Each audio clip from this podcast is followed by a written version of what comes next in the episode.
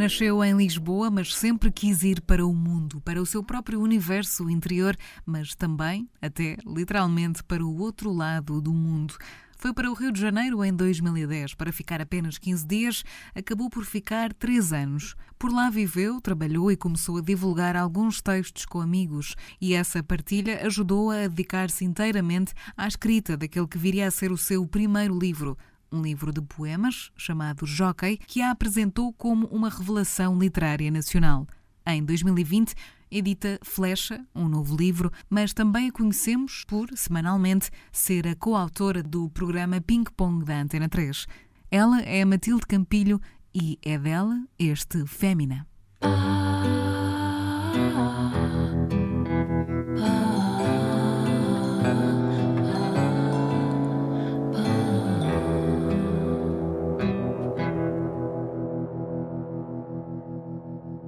O escorpião. Um compositor de música passava todo o dia no estúdio, rodeado de papéis e bilhetes antigos, amontoados sobre o chão coberto de pó, espinhas, unhas, penas. Uma manhã lembrou-se que tinha que responder a uma carta e então procurou-a no meio dos travesseiros do divã. Encontrou outras cartas, com muitos anos, às quais não respondera, uma registada, com dois anos, na qual lhe era intimado o despejo. A fotografia de uma amante que casara e esperava a prenda de casamento, um pedaço de jornal com alguns apontamentos musicais que lhe serviram no ano anterior. Deu-se conta de tudo o que não fez. Podia, muito bem, não ter sido feito. Quando saiu do estúdio para casa, exatamente no meio do tráfego, não conseguia lembrar-se da estrada, não se recordava se tinha família e já não era capaz de voltar ao estúdio. Dormiu numa pousada e na manhã seguinte partiu para a África. Uma viagem que programara sete anos antes. Em África, exatamente porque pensava encontrar alguém na praia, caminha sobre a areia. Deita-se. E de facto, um escorpião branco avança na direção da sua mão para enchê-la de veneno. Um conto de um livro uh, livre, pedido para trazeres algo que quisesses, com que te identificasses. Trouxeste uma calmaria. Histórias para uma noite de calmaria, do Tonino Guerra. Que não é assim tão calma quanto isso. Não. Porquê que o trouxeste? Tonino Guerra, tu, tu pediste um livro, um texto, e para mim é sempre muito difícil porque eu vivo rodeada de livros, mais ainda nos últimos anos que estava a acabar o meu. Então, na verdade, nos últimos dois meses eu até tenho feito por não ler, uhum. como quem tira férias. Mas há assim uns livros aos quais eu volto sempre. Uns autores, aliás, e o Tonino Guerra é um desses. O Tonino Guerra era italiano, uh, poeta, escritor escritor de, de, para cinema, ele inclusive trabalhava com o Fellini, trabalhava uhum. com, com, com, o Antonioni, e, e, este, e, e, os livros dele são assim estas pequenas histórias que têm muito a ver com o meu último livro também, que é um livro de histórias curtas, uhum. que eu só fui perceber mais tarde. Isto são aqueles lugares que nós julgamos abandonar e aos quais voltamos sempre ou voltam a nós. O Tonino, ele lia há muitos anos, tenho sempre os livros comigo, mas nos últimos tempos não olhava para ele. E agora estava a ler isto em alto e a pensar o quanto isto influenciou uhum. o meu último livro. O Flecha. São sempre histórias, para mim são sempre diferentes as histórias do Tonino Guerra. Por muito que eu as repita, uhum. por muito que eu volte a lê-las passados uns anos, a história é a mesma, mas é outra. E, e, e, é para mim essa é a grande coisa das histórias do mais do que o conto mais do que o poema. História uma coisa que hum. se pode contar ao ouvido curtinha. E o Tonino é mestre nisso. É um prazer enorme para mim eh, ter-te aqui. Sou tua fã há muito tempo. Temos este privilégio de nos conhecer eh, pessoalmente também aqui pelo nosso trabalho na Antena 3 e, e parabéns pelo Flecha pelo livro novo este espaço, uh, o Fémina, é um espaço uh, para isso mesmo, para conhecermos estas dimensões todas das mulheres artistas e, e para isso o convite que eu também te faço é que possamos conhecer-te nesse sentido e que possamos ir a esse início uh, de quando tudo começou a fazer algum sentido para ti no que diz respeito às palavras e aos livros. Como é que a Matilde Campilho se torna a Matilde Campilho? A Matilde Campilho ainda é só a Matilde, a maior parte das vezes. Só é a Matilde Campilho quando vai a um guichê, nas finanças. Fica sempre assustador. Ou quando assina um livro, Ou é? quando assina um livro. Mas muitas vezes assino só Matilde, uhum. porque eu gosto das coisas assim pelo, pelo nome próprio. Um, quando eu digo isto é porque é o nome uh, fomos chamados desde crianças, uhum. não é? Uhum. E não é só Matilde com uma sopa, é Matilde vem cá, Matilde senta-te ao meu lado, Matilde anda a ouvir esta história, Matilde vem comigo ao rio, vamos passear. Aquelas coisas que os pais diziam, que os primos diziam, que os uhum. avós diziam. Uh, o primeiro nome, os primeiros a dizerem são os nossos, em princípio, a nossa família. E depois passamos para os amigos, para os amantes, para. Um, isto para dizer o quê? Matilde Campilho, torna-se Matilde Campilho porque começa. A Matilde. A Matilde. E isso aconteceu muitas vezes? Esse Matilde anda cá a ouvir esta história? Aconteceu, não, muitas vezes não diretamente, não aquela coisa como nós víamos nos desenhos animados ou, ou líamos nos livros, que era alguém sentado com, com, as crianças à volta a ouvir as histórias. Mas muitas vezes, em vez de ouvir ralhar ou em vez de me darem uma, uma grande lição, ouvia uma história uh, comparativa Hum. Ah, eu se fizesse faria assim, ou ah, eu tinha um amigo que faria assim, ou eu quando era mais novo eu fazia assim. Hum. E isso acontecia muito, tanto com a minha mãe, o meu pai e, e as minhas avós. E portanto, sim, eu ouvi, e depois ouvi realmente histórias. De, eu fiz isto, eu fiz aquilo, uhum. o meu amigo fez aquilo, eu li num livro isto, e, e depois, mais tarde, aconteceu realmente a coisa de eu me sentar no uhum. chão, já mais velha, inclusive, aos pés da minha, da minha avó paterna, uh, a ouvi-la contar histórias da vida dela. Portanto, sim, que isso bom. contribuiu. Que história é que te ficou? O que é que te marcou nessa altura? É difícil, tanto da minha avó paterna como materna, eu recebi muitas. Eram histórias de vida delas. Uh, e que, portanto, eu nem vou revelar porque eram delas, mas muitas histórias de uh, uh, as pessoas mais velhas tendiam a ter mais irmãos, uhum. tanto uma avó como a outra tinham, uhum. eram 11 e então eram casas cheias e, portanto, elas não precisavam de mais do, sim, que, do que isso para um contar bom histórias. social. Os meus irmãos aquilo, irmãos que chegavam a ter diferenças de quase hoje sim, em dia sim, de pais para filhos, não é? Hum. O mais novo para o mais velho. E eu lembro-me tanto de uma como outra contarem histórias da infância delas para exemplificarem a mim, aos meus irmãos e aos meus primos coisas que, que se, nem era que se podia ou não fazer, era coisas que elas faziam e se nós quiséssemos claro. imitar, imitávamos. Hum. Nunca e, te fartaste de ouvir, nunca te aborreceu não, ouvir? Não. Sempre, sempre a curiosidade acima de tudo?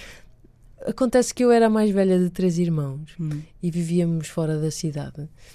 E, portanto, havia isto, havia o contacto com os avós, com os tios, com os primos, um, mas muitas vezes havia também a solidão, porque eu era a mais velha, porque vivíamos fora da cidade uh, e, portanto, eu andava muito sozinha.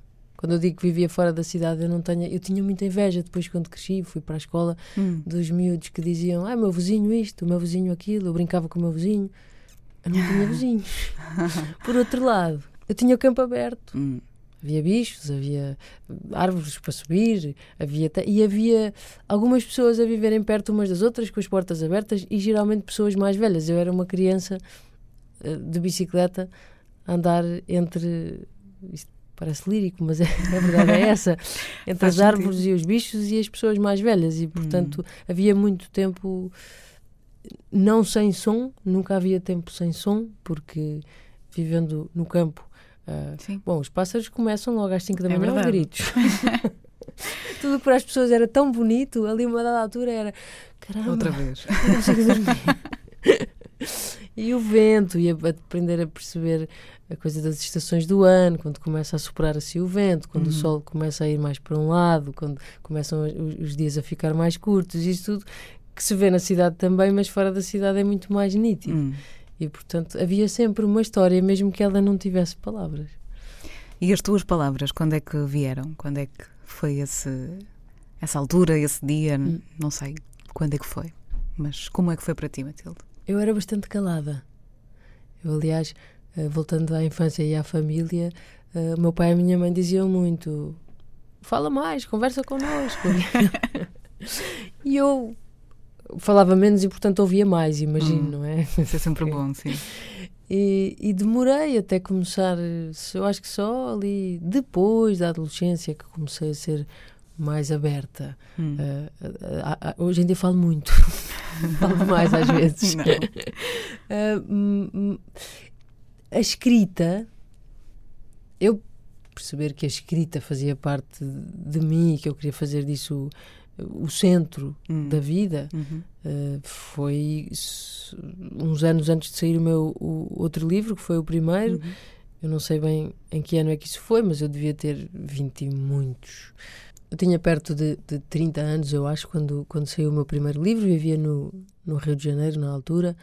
Uh, já escrevia há um tempo, mas escrevia como eu acho que muita gente escreve, como hobby. Há, uma, há um primeiro momento de escrita, que é o aprendermos a escrever, e depois há quem usa a escrita só para escrever recados, para trabalhar, aquelas coisas do dia a dia. Depois há pessoas que têm esses, mas depois também têm aquele uhum. diário escondido. Uhum. E depois há pessoas que ainda se aventuram a escrever umas histórias ou uns poemas, mas também estão escondidos. E depois há pessoas que começam a fazer isso mais e mais e mais e mais e chegam a uma altura que percebem, ok, se calhar é isto. Uhum. Eu não sei como é que isso acontece, mas isso aconteceu comigo. É... Mas estavam escondidos ao início, então? Estavam escondidos, aconteciam por e-mail assim para três ou quatro amigos. Hum. Uh, antes dos e-mails já acontecia talvez umas folhas impressas uhum. e eu ir mostrar às, a dar três ou quatro pessoas a ver o que é que achavam. Isto sou eu a regredir no uhum, tempo. Uhum. E depois, mais tarde, uh, sei lá, nas redes sociais, antes antes do Instagram, antes de quando havia aquela coisa que parecia mesmo que éramos so, todos só amigos. E éramos no começo, não é? Não era, era aquela coisa, tínhamos 30 amigos, 40 hum. amigos. E, e foi andando, foi andando, fui lendo cada vez mais, fui e naturalmente.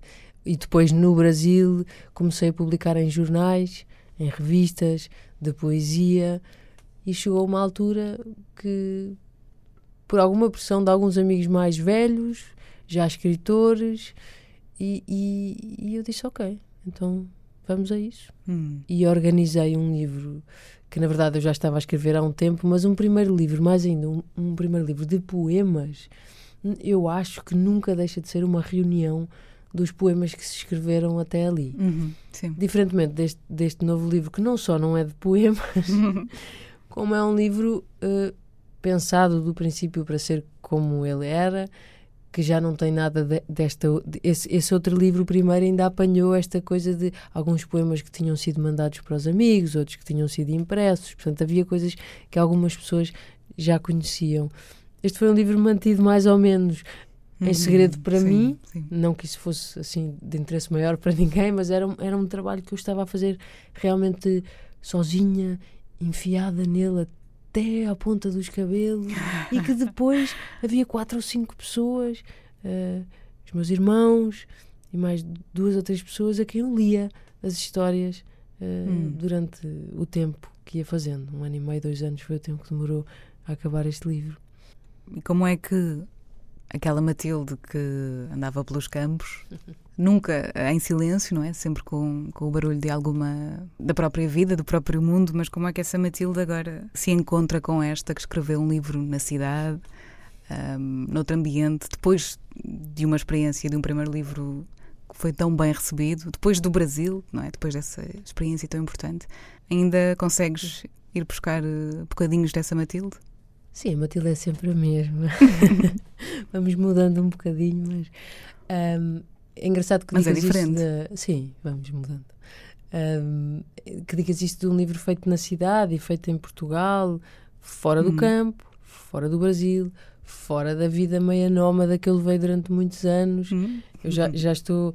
Eu estava a brincar, a brincar. Este programa de rádio que eu tenho aqui na Antena 3 já tem, eu acho que quase 5 anos. E antes disso eu já estava aqui. Sim, portanto, sim, já sim. faz um tempo que eu assentei a Reais uh, em Lisboa e, e tranquilamente eu gosto de viver aqui, eu gosto de, de, frequentar a minha própria casa. Isto para a maioria das pessoas é uma coisa normal, mas eu andei muitos anos de mochila às costas, a viver aqui, depois a viver ali, depois num quarto alugado, depois em casa de alguém, depois... e de repente a aventura do ficar, para uhum. mim foi mesmo isso, foi uma aventura que só aconteceu porque, como acontece com determinadas relações a dois, que é ah, tá bem, deixa ver. Deixa ver, amanhã a gente vamos andando. E foi, eu fui andando, andando comigo mesma. E tem sido muito bom fazer casa, fazer ninho. Este livro só acontece por causa disso. Este é um livro de. Contrariamente ao outro, que era um livro. que era um livro de andar na rua, de selvageria quase, de, de, de verso livre, de coisas que iam acontecendo. Este é um livro de muita pesquisa é um livro que vai procurar as histórias dos outros, que vai procurar acontecimentos históricos e depois os transforma. Uh, eu vou buscar, por exemplo, uma personagem de uma pintura e imagino uma vida para aquela personagem. Eu vou buscar a vida de um escritor e imagino um momento na vida dele. Pelo caminho vou pondo coisas que são verdadeiras, mas que o leitor, a não ser que conheça a vida dele, talvez não consiga discernir o que é que é verdade do que é que eu inventei. E isso deu-me muito gozo e foi talvez uma maneira de sim viver em casa, de assentar arraiais, mas nunca estar só em casa. Uhum. Porque fazendo este livro, contando estas histórias a mim mesma, porque foi a primeira fui eu claro. mesma a ouvi-las e a recebê-las, a ler as dos outros e a transformá-las em minhas eu saí de casa todos os dias. Eu fui frequentar aquele quadro, eu fui frequentar uhum. a vida daquele escritor e depois eu fiz uso de muitas memórias de infância minhas e das tais histórias dos avós e das tais histórias que eu ouvia na rua, mas até isso, hum, a não ser que seja alguém, por exemplo, da minha família, as histórias dos avós, as pessoas da minha família vão, vão reconhecer. Uhum. As pessoas normais que eu não conheço e que não me conhecem, é muito difícil que, que saibam quais são as da minha avó ou quais são de uma senhora Sim, que eu vi num quadro. e todas elas estão transformadas, todas elas estão enviesadas pela imaginação. Continuas a procurar essa solidão, uh, mesmo noutra fase da vida e assentando? Pergunta agora. agora. Eu gosto muito da solidão. Eu, eu, eh, para escrever, Uhum. É muito difícil não, Sim. não entrar em momentos de grande solidão. Para escrever, imagino que para pintar, para, para, muitos trabalhos, para, para fazer marcenaria, para fazer trabalhos que tu fazes sozinho, uhum. que não dependes de uma cadeia, pelo menos não imediata, porque eu acho que a escrita depende de muita coisa, depende das histórias que tu vês lá fora, dos outros livros que tu lês, mas naquele momento és tu contigo. És o teu patrão, és o teu revisor, és, o teu, és tu que recebes o teu salário que não recebes, és tudo tu. Isto para brincar, mas para dizer que uhum. tens mesmo que. E não é só de. Ai, agora vou estar sozinho para escrever. Não. Eu muitas vezes estou sozinha, aparentemente sem fazer nada. Estás... E essa solidão continua a ser algo que disso. tu queres. Eu preciso... Aliás, eu procuro isso. É não isso. só para a escrita, mas percebi percebemos muitas coisas nos últimos meses, não é? Uhum. Ainda temos muitas para perceber, uhum. até porque isto nos ensinou, eu acho, que não sabemos nada. Uhum. Porque um dia a vida vem e faz o que quer. E, portanto, não sabemos muita coisa. Mas esta uh, sociedade em que vivemos, do ser sempre necessário fazer alguma coisa, ser alguma coisa, tu seres representação daquilo que fazes, o teu nome representar todos os teus gestos e muitas vezes não te ser permitido a mudança, não te ser permitido ser outro, não te ser permitido eh, ter um feitio num dia e outro, logo nós, as mulheres, que todo o ser humano, mas a mulher então. E, e uma das coisas que eu senti que fazia muita falta era este não fazer nada. Obviamente que isso é um luxo, mas em que momento é que chegamos? Quando é que foi que chegámos a esse momento do mundo em que toda a gente tem que estar sempre a fazer alguma coisa para poder ser reconhecido numa sociedade. E mal reconhecido, e muitas, muitas vezes. vezes. mal reconhecido, porque quem faz mais, uhum. a maior Pois. parte das vezes é o menos reconhecido. Pessoas que trabalham de sol a sol, que constantemente estão a agir, que não têm tempo para si mesmos, para os seus filhos, para cuidarem Uhum. de si, para parar. No fundo, para viver, não é? Para que viver. é o objetivo principal. Isso não nos é permitido e, portanto, eu tenho. Antes, antes diziam-nos assim: ah, tens que trabalhar e depois ainda tens que ter os teus hobbies, que era para, para teres a tua cabeça sã, tens que fazer um desporto. E é assim, eu acho que crescemos assim. Os privilegiados Uhum. que trabalhavam, ti- tiraram um curso, foram trabalhar e depois ainda tinham direito aos seus hobbies.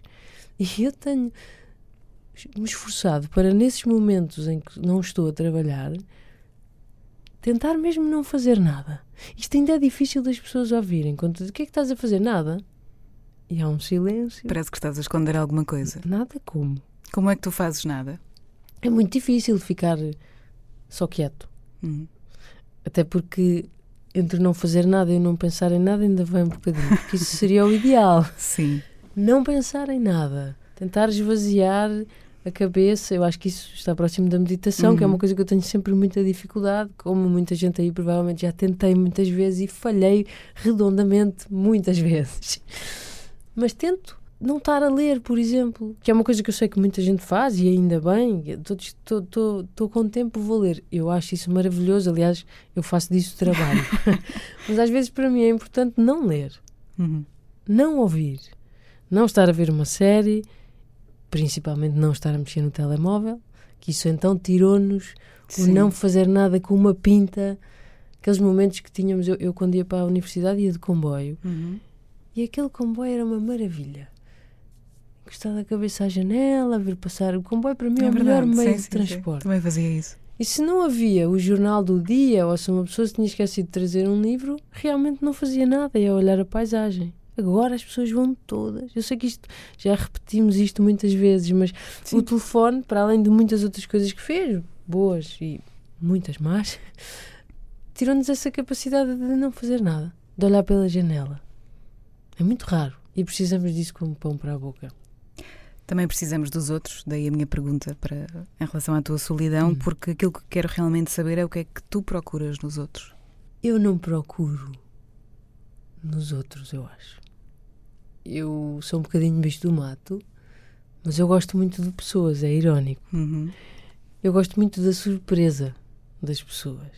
Indo de encontro ao que falávamos há pouco, esta coisa de, é um exercício também. Eu estou a falar disto, mas eu também não sou perfeita e eu cresci nesta sociedade em que acha que as pessoas têm que ser mais ou menos sempre iguais, que não podem mudar Estáveis, não opinião. é? Claro. E portanto eu também estranho quando as pessoas mudam muito. Mas permitir-me isso, permitir-me ir às pessoas sem estar à espera, claro que é bom. Temos aqueles três ou quatro amigos, quanto mais ficamos mais velhos, mais, eu acho que menos é, eles é? são, não é? São três ou quatro. Sim. Chega. E temos aqueles, mas aqueles em quem a gente confia, mas não são necessariamente sempre iguais. Tal como nós mesmos, Claro. permitem-se mudar. Uhum. E portanto, sim, eu gosto de pessoas. Eu gosto muito de. Eu nunca gostei de, de discotecas, de lugares com muito barulho, muito ruído, porque eu gosto muito da conversa do um para um. Ou da conversa do. Um para um, para mim é uma maravilha. Uma, uma garrafa de cerveja, pessoas a conversar até de manhã. Mas depois aquela coisa de quatro ou cinco amigos à mesa. Uhum. Uh, às vezes começa-se às seis da tarde com uns termossos e depois já se janta e vê-se o que é que há para jantar. Eu sempre tive muito isso. Eu, eu, eu trabalho em casa, não é? Uhum. Eu escrevo em casa. E depois, ao fim do dia, muitas vezes há assim três ou quatro amigos que vão lá ter. Se eu não tiver que trabalhar até muito tarde, a minha casa sempre foi muito aberta. A minha cozinha Uhum. recebe as pessoas e, portanto, sempre tive a coisa da mesa, que também era uma coisa que vinha de criança, eh, que lá em casa usava-se muita expressão: a mesa não se envelhece. Hum. Um, e eu fui perceber que isso é verdade, que as horas passam, o tempo é outro, e quem diz ah, não é, não é necessário verdade, estar sim. a comer, é, são pessoas à volta de um lugar, como se calhar antes era em volta de uma fogueira, no princípio, Uhum. e hoje em dia ainda se pode fazer. Tu pões três ou quatro pessoas à volta de uma fogueira num lugar sem mais nada e as conversas. Ou não fazer É um nada. confessionário, não é? Ou não fazer nada. As pessoas estão mais abertas Uhum. porque o tempo o tempo realmente eh, esta coisa do tempo como nós o conhecemos, eu tenho algumas dúvidas, sem querer ser demasiado. Eu ia dizer etérea, mas isto nem tem a ver com etérea. Nós temos o tempo dos relógios, mas depois temos aquele tempo que é. A viagem de volta me parece mais curta do que a viagem de ida, ou o tempo com aquela pessoa eram 5 horas, mas pareceram 5 minutos. Outras pessoas que é, foram 5 minutos e pareceram 10 horas, ai meu Deus, tirem-me daqui. o tempo realmente também passa muito pelo coração. Hum. E, e, e, isso eu acho que esse mistério uh, estudamos muito, já muita gente estudou. Um filósofo que era o Bergson que tratava muito disso, do tempo que era outro, uh, mas a sabermos mesmo, se chegarmos a saber, só pós-mortem, se, hum. se houver essa possibilidade. Até lá é vivê-lo dentro do, do que podemos. Olhando para ti mesma, para a Matilde que, que é mulher, que cresce, que evolui, que muda. O que é que tu já aprendeste sobre ti mesma de mais importante? Eu tive a sorte de uma das coisas que eu acabei por fazer profissionalmente ser a coisa mais importante da minha vida. Por acaso, eu tive a sorte, e eu gosto de pensar que também tem a ver com como me esforcei, mas também tem muito a ver com, com sorte e com as circunstâncias. Por acaso acontece que eu até ganho algum dinheiro com isso, pouquíssimo, não dá para viver, mas, mas como ganho algum, já conta como profissionalizar. Escrever, para mim, é a coisa mais importante. Conseguir profissionalizar ou, ou eh, tornar o meu trabalho um, um, dos meus empregos, porque depois tenho vários outros. Um, mas eu não tenho uma obriga obrigatoriedade Sim. como têm todos os outros. Eu tenho hum. que ter o, o, programa todos os domingos, eu tenho que ter uma crónica todos os meses, eu tenho que, e, e, vários outros que vou, que vou fazendo de tradução. Este, este sou eu que imponho a mim mesma. Eu escrevo todos os dias durante um tempo, quando estou a escrever um livro, eu depois escrevo dia sim, dia não, quando estou a começar a como aconteceu com o outro, houve uma altura que eu tive muito tempo quase como se fossem treinos, só a fazer rascunhos, só ainda nada a ver com o livro que vinha aí, mas só a, a treinar a mão e, e, a cabeça. Eu preciso muito disso.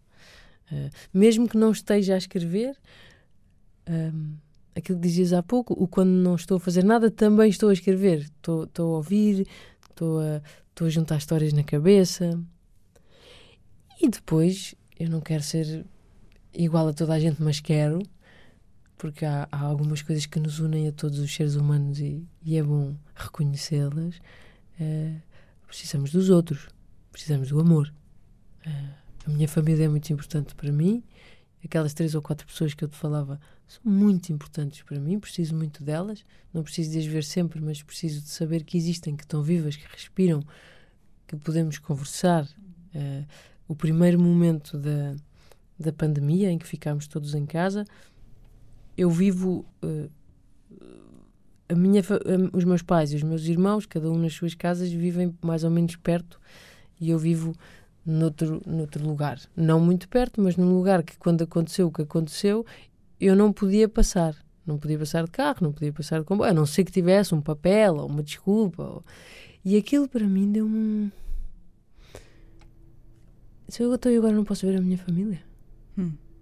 Quando é que eu posso ver a minha família? Foi isso que os outros também já te ensinaram, os teus? Essa importância da, da liberdade? De tu poderes ir quando tu queres ir, não é? Tu foste para o Brasil, andaste mochila às hum, costas, uhum. foste porque quiseste. Hum. Mas agora não podes vê-los. Tive muito tempo sem os ver, eu acho tempo demais. E depois fiquei aqui a curtir, e estou a curtir há anos, a possibilidade deles perto, sempre que se pode, e não a 7 mil quilómetros de distância. Ainda estou a. a... Mas não, é importante tenho... perceber isso através dos outros, imagino. É. Eu tenho muita sorte de os meus irmãos, por exemplo, serem assim. Somos um grupo, somos amigos mesmo. Somos, eu troco às vezes jantares com amigos por. Ah, eu não vou jantar com os meus irmãos. E muita gente fica. Ah, mas os teus irmãos. Eu tenho sorte, nós somos amigos. E com os primos direitos também, somos amigos. E depois, como mulher, também aprendi nos últimos anos que. E é bom aceitar isso. E, e, e é bom que as mulheres aceitem isso umas nas outras e que os homens aprendam a aceitar também que as mulheres realmente são seres com humores. E não tem problema. E temos humores no princípio do mês é uma coisa, no fim do mês é outra, e eu sofro muito disso, muitas mulheres sofrem, aliás, todas têm, umas, Sim, claro. umas conseguem dissolver isso melhor, Uhum. outras menos. Uhum. Hum, estamos muito ligadas à nossa biologia, o nosso coração está ligado à nossa biologia Uhum. por dentro. Muitas vezes não, não nos é permitido uh, ser por fora aquilo que somos por dentro. Uh, e uma mulher numa altura do mês uh, está de uma maneira e na outra está muito mais ativa, muito mais enérgica, muito mais inteligente até, parece que as ideias fluem mais. E isso é uma coisa que se fala muito pouco, que há quase um, um, tá, um pudor. Um pudor em quê? Uhum. Nós mulheres somos seres extraordinários. Os homens também. Mas como me perguntas a mim, eu sou mulher, eu só vivo dentro deste corpo e, Eu portanto, concordo inteiramente contigo. esta coisa de. eh, Sei lá, as marés têm humor. O nosso corpo também é influenciado pela lua. Nós também temos marés. E isto é científico. Só que às vezes é dito de uma maneira, dito assim desta maneira, mais como quem conta uma história, a pessoa já fica, ah, lá estão estas conversas, estas, isto, isto é ciência. E, e é bom olharmos para isto e aceitarmos isto, para nós mulheres nos aceitarmos a nós mesmas, que numa, numa altura estamos mais, mais em forma. Eu muitas vezes guardo uh, certas coisas, como por exemplo estas entrevistas, ou, ou, ou- ou escrever coisas mais importantes, numa altura do mês em que eu sei que eu estou mais, mais capaz. Porque há coisas que posso fazer numa, numa altura e, e outras não. Todas eu sou capaz de fazer, em princípio, só que faço muito melhor. Nunca te foi desconfortável, então, ser mulher? Não é desconfortável ser mulher, isso nunca me foi desconfortável. Mas já te fizeram sentir. Já me fizeram sentir desconfortável, já tive situações desconfortáveis por ser mulher. Não era eu que estava desconfortável comigo, era às vezes a coisa lá fora que não facilitava, eh, sei lá, eu, eu passar na rua uma hora escura, uma rua sozinha, o- às vezes o viajar sozinha e outras tantas coisas que, que cada mulher tem as, tem as suas histórias, umas que se contam, outras que não, mas que só por ser mulher se sentiram mais desconfortáveis. Eh, Esse dado importante das viagens é uma coisa que muitas É. mulheres têm muito medo de fazer sozinhas. Que seria E uma é questão que nunca se engraçado. poria, Ou- nunca ou se põe a um homem. Não tem graça, mas, mas eu fui ficando muito mais. Eu achava que era medrosa, mas talvez a, a palavra seja mais consciente. Uhum. Ou talvez eu tenha que encontrar um intermédio entre medrosa e, e consciente. Que é, eu antes ia a todo lado, sozinha. Não queria saber, metia a mochila às costas e ia. E hoje em dia, não. Continuo a ir a alguns lugares, mas há lugares onde não, não vou. Não vou para aí dessa maneira, sozinha, nessa viagem, não. não Tens vou, medo? Porque me sinto desconfortável e sei que se fosse homem, não sentiria. Só que é muito difícil discernir e mais ainda coisas que tu tens que discernir antes Sim. se aquilo vai ser confortável ou se não vai ser. Tens que ser tu e muitas vezes errei, com certeza. Provavelmente poderia ter ido a determinados lugares e teria sido tudo bem, mas por algumas experiências ah, tu vais ficando mais. Também vais ficando mais consciente de ti, do teu corpo, de, de- que quando tu és miúda ah, vais a todo lado e não queres saber. E, há- e- e sabemos que depois há, Pois. há há aqueles momentos. Sim, e, e acho que podes falar por todas e felizmente neste espaço já, já recebi algumas mulheres e, e não há nenhuma que diga o contrário.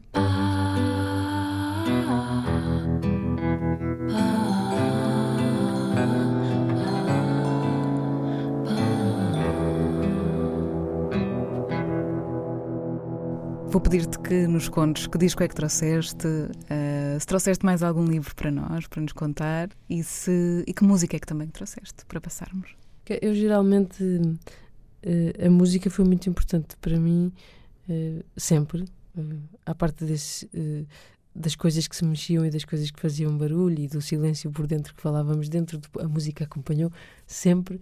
E Uhum. aliás, gosto muito do trabalho que tenho aqui na rádio porque me permite fazer o que fazia quando era mais nova, que é quase gravar cassetes para os meus amigos.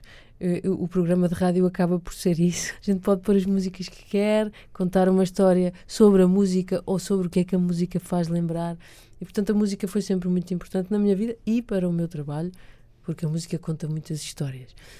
Mas a música não. E isso tem sido uma descoberta mais recente, que é a música não conta histórias só pelas palavras. A música conta histórias pelos instrumentos. E há uma canção que me faz muita companhia e não é necessariamente ah, quando estou mais triste vou ouvir, ou quando estou mais contente, é volta, não volta.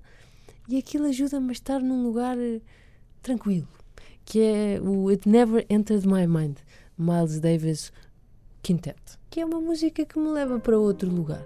Hum. E portanto eu achei que era adequado para este programa e para este tipo de conversa e para percebermos também que a música não conta coisas só com palavras. É uma música que podemos ouvir a fazer nada? Podemos ouvir a fazer nada, mas depois a música não sei se vai deixar, porque vai entrar por lugares que nos vai levar por corredores da memória, talvez, mas isso já deixa com cada ouvinte. Não podemos evitar isso. Se me perguntassem na rua quem era a Matilde Campilho, o que é que eu dizia? Tu dizias que é uma amiga tua que trabalha contigo na rádio e a quem tu ensinaste a dizer os pés em rádio. Porque eu cuspo muito os pés e tu ensinaste-me a pôr os pés para dentro. É uma muito boa amiga. Muito obrigada, Matilde, por estares aqui no Fémina. Volta sempre. Obrigada eu.